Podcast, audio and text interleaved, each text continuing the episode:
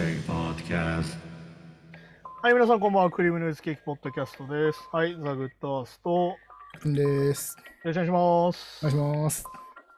はいはいはい。なんかニュースを見てたらあれだね。あの、山崎正義がなんか、ライブで6曲しか、8曲しか歌わなくてすげえ文句言われてたね。うん、おお。それそれそれ自分のライブですか？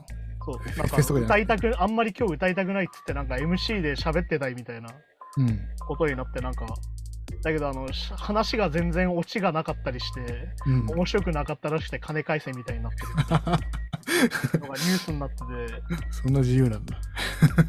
まあ逆に、なんだろうね、その人のライブスタイルがあるからね、うん。なんか別に、じゃあそれがすげえダメなことかっつったら、まあ別に、そもそもライブはその人の表現だしなみたいになるから、うん。どうなんかねと思ったりするけどね。うんまあ、確かに、事前にわからないけど、プレイリストじゃないけど、セセットリストみたいなの公開してて、それやんなかったら確かにまあね。まあだかからね、それがあれだからね、あの、なんつうの、あの、体調がわ、なんか俺だからちょっと心配になったのが、ら。うん。なんか若干躁鬱とかなんじゃねえかなってちょっと心配しちゃう感じというか、ああ。まあだから男性で、男性の更年期とか最近よく言うけど、あはいはいはい。まさになんかそういうのなんじゃないかなってちょっと不安になったりしちゃうから。みんな40代、50 50代になるって言いますよね。そうそうそう。なんかちょっとイライラしやすかったりとかね。うん。そういうのがあるんじゃないかなってちょっと思ったりするし。まあ、あとはそう、とね、あの、さだまさしみたいな、あ、はいはい。MC だけで CD 出しちゃうみたいな人の方が特殊だからさ。まあそうですね。ずっと喋ってるって言いますもんね。喋りが聞きたいっていうね、おお客さんもね。まあだからあの、谷村新司が最近亡くなったけど、うん。やっぱあの、フォークの人たちってやっぱラジオをやってる文化が強いみたいだから、うん。若い時に。やっぱ基本的にみんなおしゃべり上手っていうね。ああ、確かに喋り上手な人多いですね、確かにね。俺あの、南こうせつのライブに一回行ったことあるんだけど、うん、おお、やっぱはいはい MC すげえ上手だ。あ、へえずっと喋ってるみたいな。あ、そうなんだ。喋りながら、じゃあ曲やろうかみたいな。おあれはだから、だから山崎正義が多分怒られるのは、あのそもそもその、なんつうの、おしゃべり上手い人じゃないじゃんってことだよね、多分ね。まあ、ゆまあ、ゆったり喋ってる感じのイメージ、なんかその、軽快に喋るというよりは、まあ、だから、なんだろうな、まあ俺たちその、やってる側からするとさ、なんか要は、予定通りやれよみたいなことを言われるのもそもそもどうなのと思うわけ。うーん、まあまあまあね。だからその、例えばツアーでね、何十本もやってる中で1本それがあったら急にやったら金返せってなる気持ちもわかるけど、うん。でもその、だ俺この前話したその、ライブ中に隣で歌ってんじゃねえよみたいな人もそうだと思うんだけど、いわうん。ゆる曲を音源通りに演奏してほしいみたいなのも実はエゴなわけよ。うんああ、まあまあね。で、これもさ、結局俺最近の傾向であると思うんだけど、うん。その映画のレビューとかを前もって見に行くみたいな人。うん。要はやることは前もって教えてくれみたいな人。うん、いますよね。もう、要はそれに近いと思うんだよね。はあ、はいわゆるその予想外のことされると嫌だみたいな。でもまあ、普通のそのライブの歌い方でもライブアレンジみたいなのが嫌いって人もいますもんね。でもそれはさ、その人のもんだからさって思うわけよ。うん、それが一番やりたいことできてればね、そう。それがまあいいのかなと思ってますけど。そう。だからなんか、そこはなんかちょっとそれ言い出したらさっていう。うん、本当にサービス業になっちゃうぜみたいな。まあエンターテインメントとサービス業の部分もあるけど、うん。でやっぱり表現活動でもあるからさ。そう、だからだからフェスとかだったらなんかすわかるんですよ。あの、トークばっかで曲やんなかったら確かにちょっとね、うん。あれかもしれないけど、でも自分のね、ライブっていうか、ほ自分のファンのライブライブだったらそこら辺、ちょ、ちょっと自由があってもいいのかなってね。そう、なんか、寛容、そこも寛容じゃなくなってんのみたいな思うわけ。うん。まあでも、とでも確かになんかこう、まあ、山崎正義のファンのそうじゃないかもしれないけど、うん。まあ結構その YouTube とか見てると、あ口から音源みたいな。あーあれ俺、あんま褒め言葉だと思わなくてさ。ななんかそうですよね。ちょっとまあ、いやまあでも、その、ほほ歌が上手いとか安安定してるとかいう意味でなんでしょうけど。でもさ、思うじゃん。あのさ、みんなうまいじゃん。プロって。うん。うん。でさ、あの歌がうまいみたいな褒め方ってさ、うん。実はそのあの 100m の選手に足が速いって言ってるんでしょ、なきゃ。まあそれはそうだよって。そりゃそうだろっていうさ。だから実はあんまり褒め言葉になってねえんじゃねえかなとか思ったりするんだよね。しかもロック系のバンドとかにしかも口から音源だとか言うから。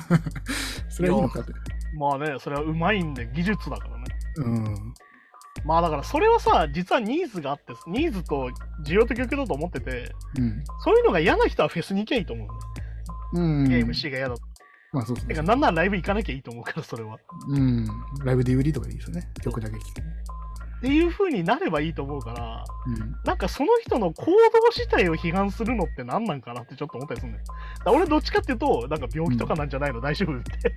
うん、まあまあまあ。まあ、そそ それこそね、昔だったらライブやって機嫌悪くなって帰っちゃってみんな盛り上がるとかもね、ある。まあね、あの、なん大好きかあの、X みたいな人たちがいつまでも出てこないみたいなね、話とかね。でもあれ、そその方がファン盛り上がったりとかね。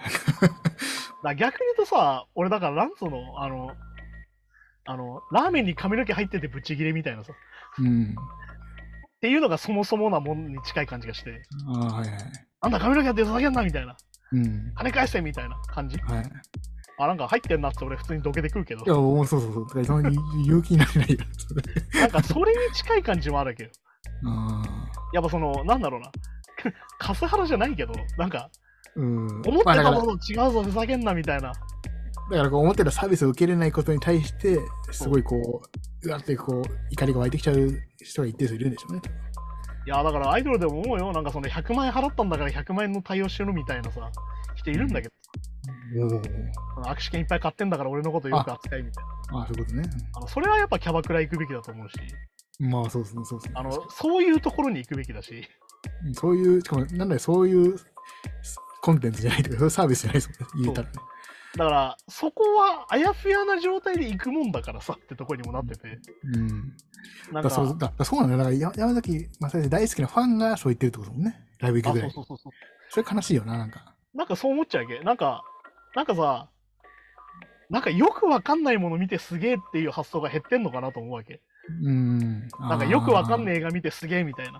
うん。俺結構あってさ、それこそあの、キューブリックの2001年とかもそうなんだけどさ、うん。うわ、よくわかんねえ、すげえもん見たみたいになるんだけど、なんかそれが今あんまり求められてないみたいな。おい、わかんねえぞ、ふざけんなみたいになってるみたいな。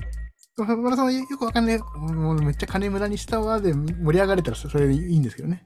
いや、だからさ、先週もさ、その岩井修司の映画の話をしたりしたけど、うん。よくわかんねえ、ふざけんなもありだと思うけど、うんい。やよくわかんねえもん見たんだよね、どう思うって話せたらさそ、うそうそうそう俺もそう元取ったと思ってて、あ、そうそうそう、僕もそうです。俺だからよく行く、あるんだけど、その映画の上映時間以上に友達とその映画の話をしたらもう俺は元取ったと思ってて。うん。ああ、なるほどね。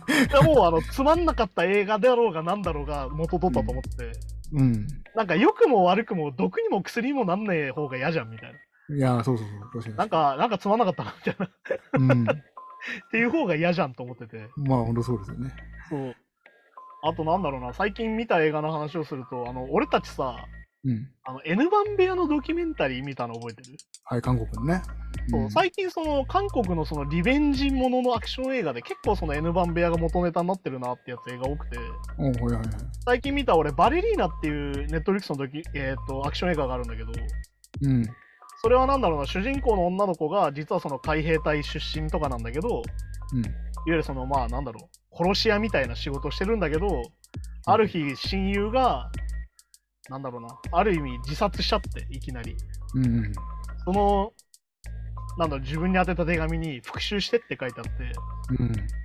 私の代わりに復讐してって書いてあって、その復讐を見たら、要は彼女が、その、なんつうのかな、いわゆる N 番部屋的なものにやられちゃって、あそれで、しそれを苦に自殺したから、その組織ごと潰すみたいな。あ。まあ、ある意味ジョン・ウィック。クシステムなんだけど、ああ、はいはい。あの、ひ一人の自殺によってその組織ごと潰すみたいな話なんだけど、うん。そういう話だったりとか、結構なんかその韓国のそのアクション映画の元ネタうん。的なものにその N 番部屋取り込まれてるなっていうのを結構よく見るんだよね、最近。そのバレリーナって映画はもうすげえ映像が綺麗で、うん。なんだろうな、めちゃくちゃ MV 見てるみたいな綺麗さなんだよ、なんかね、映像の綺麗さが。うんな流れるような感じというか。流れるような感じと、なんかそのキラキラした画面とみたいな。えー撮影がめちゃくちゃ綺麗で、で、なんかその女性のアクションもめちゃくちゃすごくてさ。うん。やっぱそのジョン・ウィック以降っていうのがやっぱある気がしてて、うん。話のそのリアリティラインが下がろうが、うん。そのアクションのリアリティラインが高ければ全然見れるよねみたいな。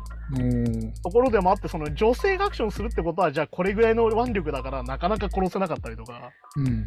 なかなか一撃でやられないから、もう何回も何回も刺して殺すみたいなところだったりとか、そういうリアリティを組み合わせることによって、体格差みたいなの。話あんのかよってもなるんだけど、でもちゃんと見れるみたいな。へえ。っていう、なんだろうな、本当にそのリベンジものとしてもすげえ面白かったし、で意外とじゃあ爽快感ある感じのリベンジものですね。あ、そうなんだよ。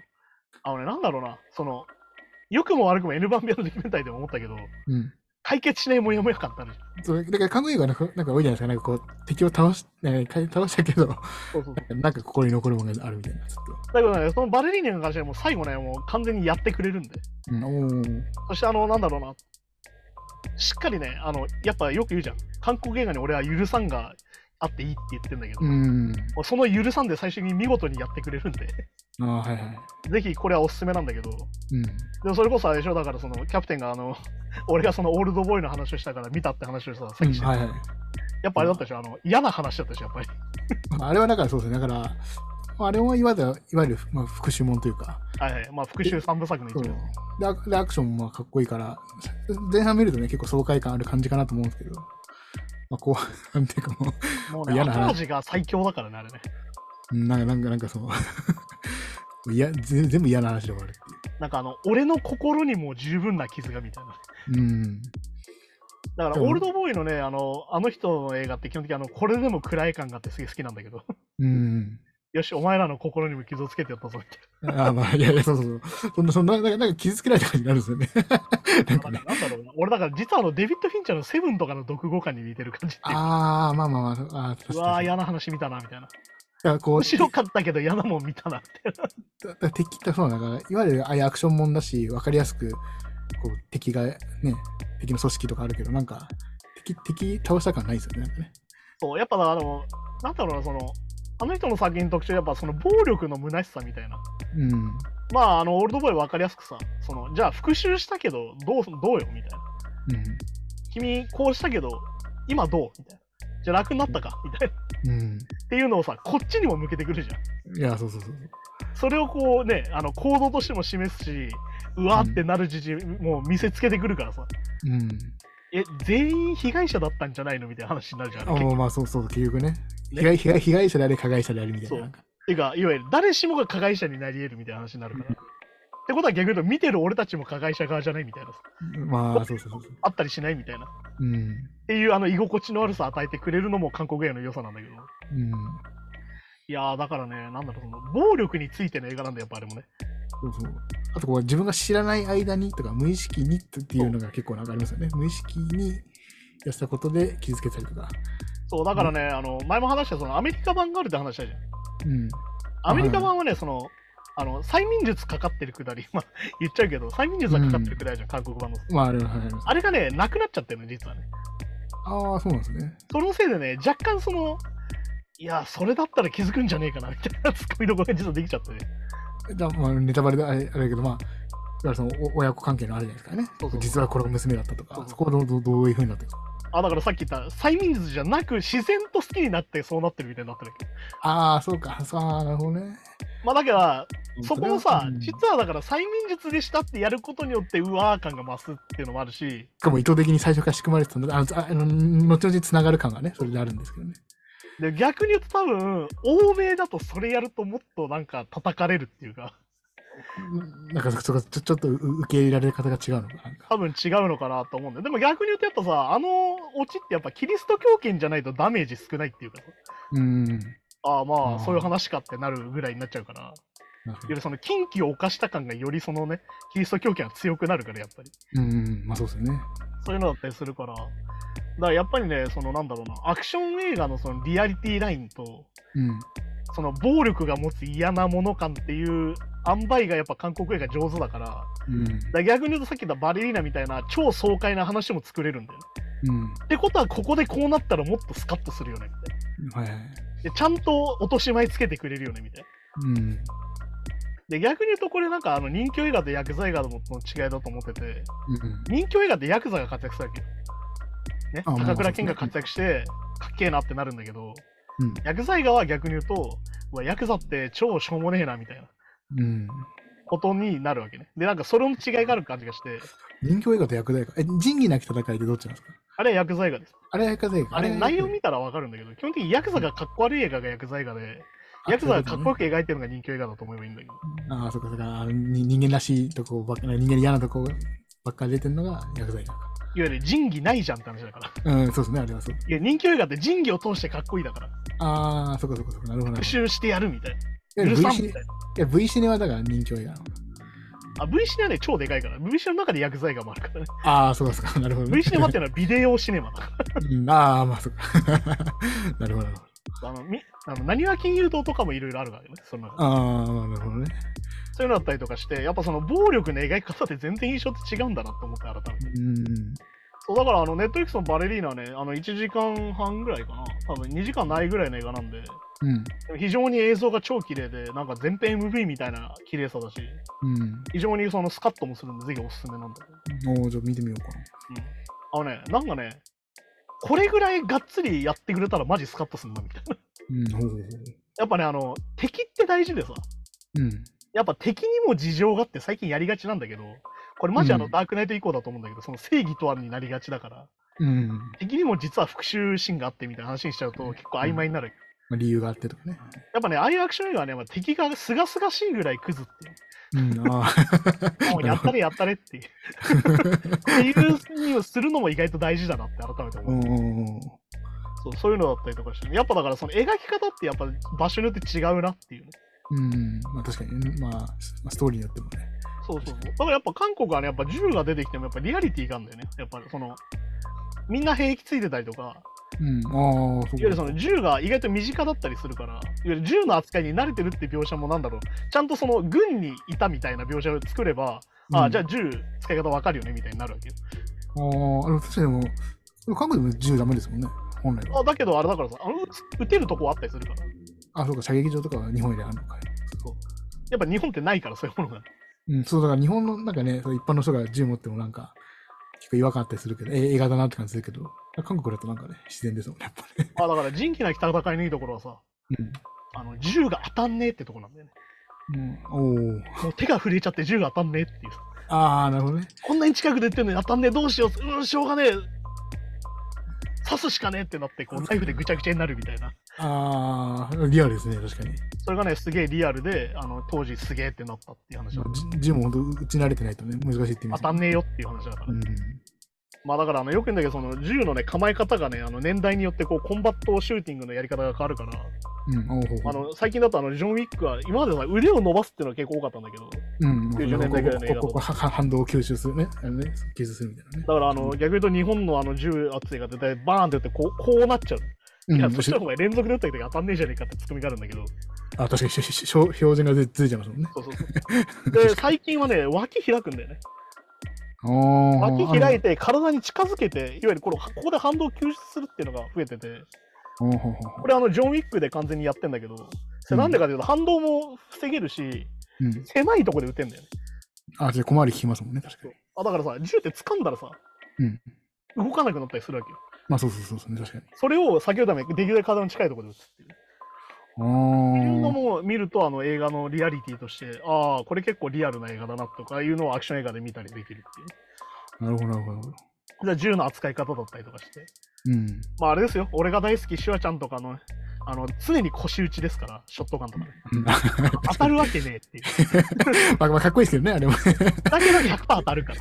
そういやじゃあターミネーターだからかなみたいなね。うん、ああ、そうですね。するん。ショットガンの反動なんか腰、腰に構えただけじゃ絶対無理ですもんね。いやーだってなんだっけな、なんかのさ、アンフェアだっけな、なんかのドラマスペシャルでさ、あの、成宮くんかなんかがさ、あのショットガンを片手打ちしててさ、お前、いや脱いや臼するぞっていう。あの体格じゃ無理だな、確かにお。前、シュワちゃんだけだよ、それ。そうそういうのだったりとかして、だから結構ね、その暴力について考えるのと、あとそのマニアックなとこだと、銃の扱いとかを見ると、あ、これリアルだなとか思ったりすると、また面白いかなっていう。ああ、なるほど。あと日本映画だと、そのベイビー・ワルキューレって映画がすげえそれをリアリティを持ってやってるので、ベイビーワールキューレ。それも面白いですよ。これあの、女性バディものですげえ面白いんで、それもおすすめですか？ね。はい、じゃあそんな感じで今日もニュースに行きましょうかね。ニルバーナ。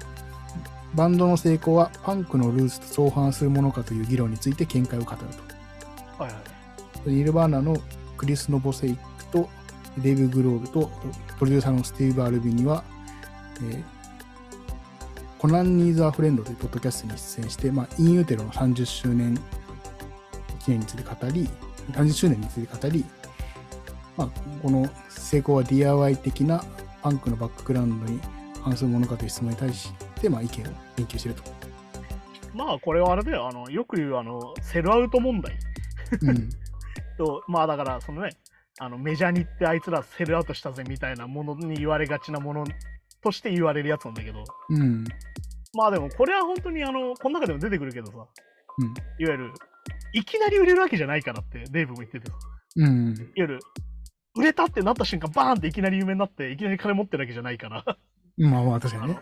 意外とそんなにあれだよって、急にセルアウトできるもんでもないよみたいな話をしてて、うん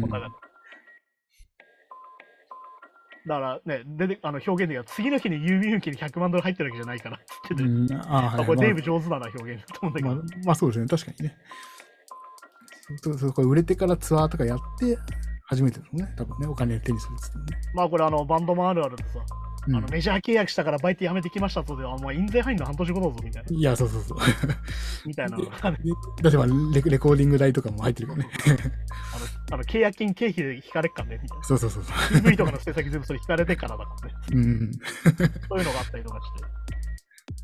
まあ、まあ、バンドマンそういうの詳しくない人がね、多いからね。まあそうだからまあね、あのスティーブ・アルフィニって人はもう完全にその、まあ、DIY の人というか、うん。なんならあの自分でスタジオを建てるあのし資格持ってたりするっていう、ああ、はいはいはい。あの建築士の免許持ったりするような人だから、うん。であの音響も完全に把握しててっていう。ルームアコースティックなそういうそうそうそう。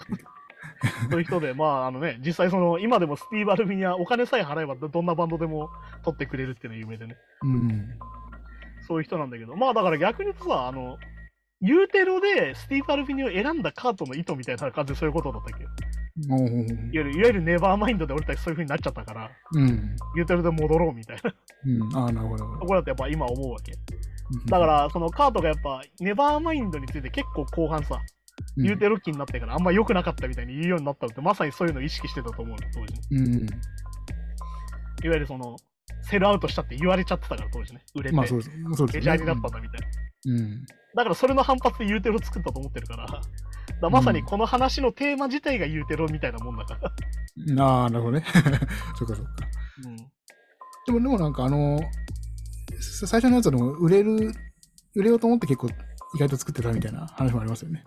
まあだからこれってさ、バンドマンなんでもそうなんだけどさ、ファーストの、うんメジャーのファーストってさ、うん。ベストなんだよね。うん、ああ、まあまあ確かにインディーズの頃の。だからそれ当然ファースト売れる曲多いわけよ。シングル多い感じになるわけよ、どうしても。っまあまあそうかそうか。ていうのはこれさ、結構どのバンドもそうだと思ってて。うん。だってそれはそうじゃん。いきなりコンセプトアルバム出せないんだもん、デビューで基本的に。まあまあそうですもんね。確かに。だから逆に言うとアメリカと,、えー、と海外ってセルフタイトルじゃん、ファーストアルバムって。うん。要はそういうことなんだよね。いわゆる自分の名刺代わりになるアルバムだから、ファーストアルバムって。うん。だから基本的にファーストっていうのはセルフタイトルになりがちなの。っうん。うんうんていう風になるから、それはさ、いい曲集まってるから、それはお前セルアウトだって言われるよね。うん。まあまあ確かにね。で売れるような曲ばっか入ってるわけだから、逆に言うと。うん。っていうことだったりとかして、やっぱニルバーナの特殊性って、逆にその、アルバムもそもそも少ないし、うん。あと異常にポップなんだよね、やっぱあの中で言うとね。うん、まあそうですね。だから、なんだろうな、俺だから、前も話したっけな、やっぱビリー・アイリッシュって結構ニルバーナ的なものだと思ってて、うん。いわゆるフォークと、その時流行ってたサウンドなんだよ。ああ、まあ確かにね。で、ニルバーナもどっちかとコードワークとしてはそっちなんだよね。うん、フォークか。フォークに近い。だからまあビートルズに近いみたいな言い方をしちゃう方が近いと思うなんでかっていうと、パーシュムとかサウンドガーデンは明らかにハードロックなんだよ。あ、ああ、確かに確かに。グランジつってもね。そううんレッド・ツェッペリンだったりとか、いわゆるブラック・サバスだってそっちなんだよね。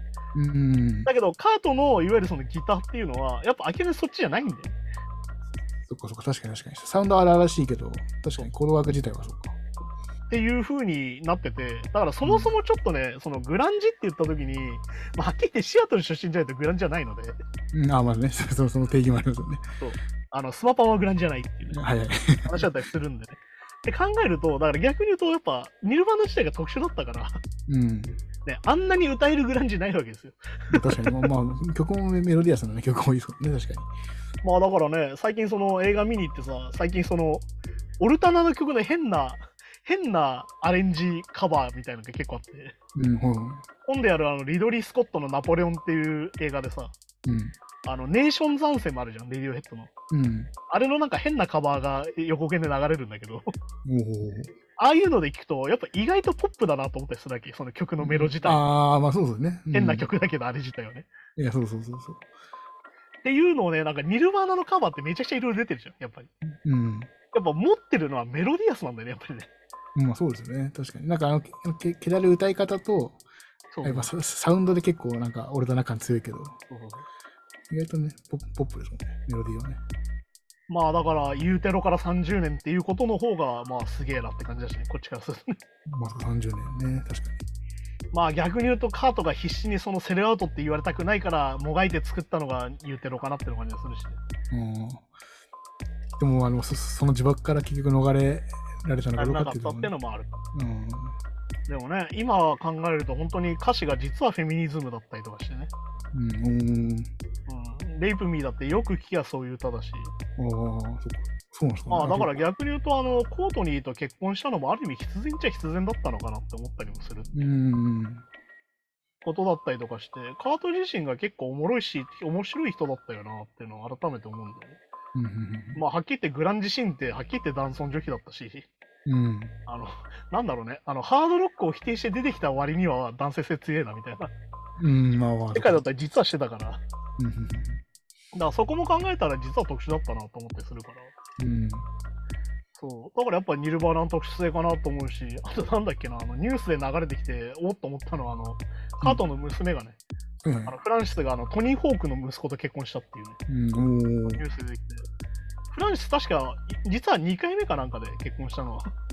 うん。あ、そうなんですね。一回、そうですね。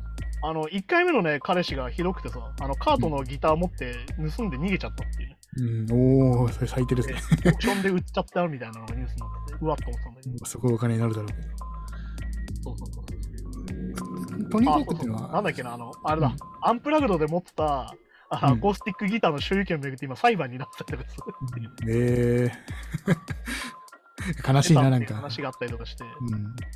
そうそうまあ、あの、トニー・ホークはね、あの、日本だとあんまり有名じゃないけど、あの、スケーター的にはもう超レジェンドなので、もう、レジェンドスケーターなんだ。そう。あの、なんだ、あの、あれですよ、テレビゲームでスケーターのゲームが出たのはトニー・ホークですからね。うん。おー、えあの、EA から出てるやつね。ー、でもス、でもスケーターといえばみたいな人なんですね。まあ、そうそうそうそう。で、あの、トニー・ホークね、実はあの、俺、あの、あれなんだよね、個人的に言うと、あの、にナインチネーズのトレント・レズナーとすげえ仲良くて、うん。なんだっけな、なんかの企画でね、あの、ナインチネーズの曲をカバーしてる映像にトニー・ホーク出てきたりとか、うん、あー、えー、そういうね、あの、実は仲いいんだよなっていう、あの、インスタグラムとか言うとたまに一緒にご飯食べてたりとか。あー、そうなんだ。そうトニー・ホークね、めちゃくちゃあの、90年代オルタナの人たちと当然同世代だから仲もいいからさ。うん。結構でもスストリートカルチャーっぽいじゃないですか、スケボーとかって。いや、まさにそうそう。でも仲いいんだ。だからね、やっぱスケボーカルチャーって結構特殊でさ、うん。人種があんまり分かれてないんだよね。ああ、そっかそっか。結構人種ごっちゃになってて、だからパンクも聞くし、ヒップホップも聞くみたいな、うん。結構なんか不思議な感じに実はなってて、あ、それまあ、まあ、パンクとも確かにそっか。まあ、いうイメージありますね。なんかねまあだからね、スケーターロックみたいな言葉もあるし、あまあそうですもんね。でも逆に言うと普通にスケーターの人がラップやってたりするのも普通にあるじゃん。まあそっかそっか、確かに。そうそういうのがあったりして結構面白くて、なんかそのね、意外とそのポップパンクとかって結構白人文化だったりとか、うん。まあ、グラン自体も白人文化で結構するんだけど、うん。実はそのハードコアをたどると意外と黒人の人もいたりするから、うん。そういうのだったりとかしてね、いわゆるそのアメリカストリートカルチャーみたいなところはやっぱ逆に言うとスケーター抜きには語れないかなと思ったりもするから、うん。そうそうそう、そういうのだったりとかしてね。またなんかスケーターは流行ってますよね。まあだからあれなんだよね、あの、まあ Y2K とか言い方もしてるけど、ファッションとしてはね。うん。いわゆる90年代リバイバルみたいなところをやったときに、やっぱりそこは絶対通るから、うん。あとやっぱスケーターがさ、ちゃんとプロ化し始めてるっていうか、あまあ、あ。海外はもとも。もとね、さっき言ったトニー・ホークみたいに、もうスポンサーつけてビデオ出したら100万本売れるみたいな、うん。もともといたんだけど、やっぱ日本もさ、あのオリンピックの競技になって優勝する子が出てきたりして、うんやっ、ぱ、なんだろう、でも、いや、日本変でさ、うん。あんだけスケーターがね、オリンピックで金メダル取ったりしてるのに公園でスケート禁止みたいなね。禁止ですもんね。だから、あのうんちゃんと公式でスケートパークをどんどん作ってってあげりゃいいのになとう思うんだけどん。でも、でもあれは練習場みたいなのしかないですもんね。そうそうそう。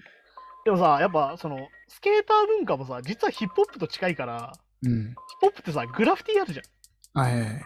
グラフィティまではっきり言ったら犯罪なわけですよ。まあそうですね。うん落書きですから。だから実はやっぱその、グレーなところ、うん、まあそのね。被害法権じゃないけど、その法の外にある部分っていうのが結構あるから、スケーター文化も。うん。だ一概にはじゃあさ、その安全なものかって全然安全じゃないじゃん。怪我して下手すりゃ死んじゃったりするだけだし。だってまあ普通本来ヘヘルメットに肘当てしてみんなやってるわけじゃないですもんねそうそう。そうスケートもね。っていうもんだったりするから。うん。でも逆に言うと今、その安全第一みたいな世の中だと実はそれ自体が成立しなくなってる現実みたいのもあるから。まあ、まあでも競技化っていうかスポーツ化するとまあ何でもそうなっちゃうよな。そう。なんでもまあそうなるからね。うん。まあだから、まあさっきも言ったよ。不寛容になってんだよ、社会が。うん。さっきの山崎まあね正義の話に戻ったりするけど。あ、はいはい。やっぱ、その人自身が表現したものを、おーって受けてあげるって結構大事なんじゃねえかなと思ったりするんだよね。それに関して。まあ、だってそのスケートやってる子たちも、まあ、いわゆるスポーツややってるか、まあちょっと別になっちゃうけど、さっきの話と。普通にね、自分の趣味というか、表現、ファッションとしてスケートやってる子もいるわけじゃないですか。そういう子がねそれ、がね、別にいいことなわけだから、それ自体は。でもいや競技じゃないとダメとか、ちゃんとヘヘルメットかかぶんなきゃダメとかなっちゃうと、またちょっとね、悲しいっちゃ悲しいですよね。そうだからだからエクストリームスポーツってじゃあ何がエクストリームかって話だから。まあ確かにね。その危険なのね。だそういうのにもね、実はその音楽も必ず関わってくるよって話なんで。うんやっぱだからカルチャーを知るとその時代の文化がわかるし、音楽もわかるし、うんなんならその時代の政治もわかるからね。うんやっぱりその、グランジとかってやっぱジェネレーション X っていうさ、いわゆるその無気力世代みたいな言われ方してた世代が、うんああ、もうやってらんねえよって気持ちで始めたのもそういうのもあるから。だかまあそうですね。うんら逆に言うと刹那的なんだよね。うん結構危なかったりすそのエクストリームがさ、うんスポーツがはっきり言って命がけだったりとかするのがまあそうですね。結構し死んでる人もいますからね。こういうのをすることによって俺は生きてる心地がするんだみたいな。うんある意味スリルでもあるんだよね、それ。うん、スリルジャンキーじゃないけど、まあ、そういう言いますもんね。まあだから実は危それがその99年のファイトクラブとかにもつながる話だから。険うん。じゃあ何を持って生きてる感じとするのかみたいなね。うん。とこだったりするから。だから実はその若者のその精神の葛藤としては結構ある話っていう。うん、まあそうですね。確かに確かに。まあそういう風に見ると面白いかなと思ったりするしね。まあでも本当にあれですよ。何度も言いますよ。あの、政治的ですから、それも。うん、まあそうですね。まあ、規制なんかまさにね、政治そのものですもんね。条例とかでなんか決まってるとこあるでしょ、多分。だけど、じゃあやんないのうん。じゃあやんないでいいの？みたいなことでも実はあるから。そうそうそうそう。そう、そういうのもね、結構考えると面白いんじゃないかなと思いますよ。うん。でもやっぱりね、そのうん、寛容じゃなくなる状態っていう今の日本のね。ていうかやっぱその公園って公の園って書く割には、いや、やっぱなんか結構寛容じゃないですよね。いや、だからね、公共の場っていうのは何なのかって改めて考える。うん。そう、まあ、ホームレス問題もそうだけど、なんかこうね、結構いあの居場所がどんどんなくなっていっちゃう人がいるんじゃないかっていうね。いや、だからね、まあ寛容じゃなくなるっていうのはどういうことかというと、俺たちに余裕がないんだよ、生活にやっぱり。うん、まあまあね。要は、イライラしてるからイライラしちゃうのです。まあ確かに。いやー、今日も楽に仕事が終わって、楽に食事ができるな、みたいに思ったら、そもそもみんな怒んないと思うし。思わないんだよな。確かに。でも逆に言うと、そういうものからできる表現がパンクだったりするわけじゃん。怒りだったり、いや、まあね。憤りからできるものだったりするから。うん。もんだったりするから、だけど、はっきり言って文化っていうのは、そもそも余裕がないと発展しませんから。うん。パンクだっていうのは逆に言うとさ、そういうことを言ってられる状況っていうのがないとそもそも成立しないから。うん。ね、その切実さがいいって言いがちだけど、うんいや本当にそんなに切羽詰まってる状態がいいのかってそうでもないから、やっぱり社会としては。まあ、今、やるけだから、パンクバンドやるにも金かかるみたいなね、感じの。そういうことだから。そういうことなんでね、そういう部分を改めて考えるべきじゃないかなと、はい、思いますね。はい、じゃあそんな感じで今週もありがとうございましたですね。また来週です。さようなら。さよなら。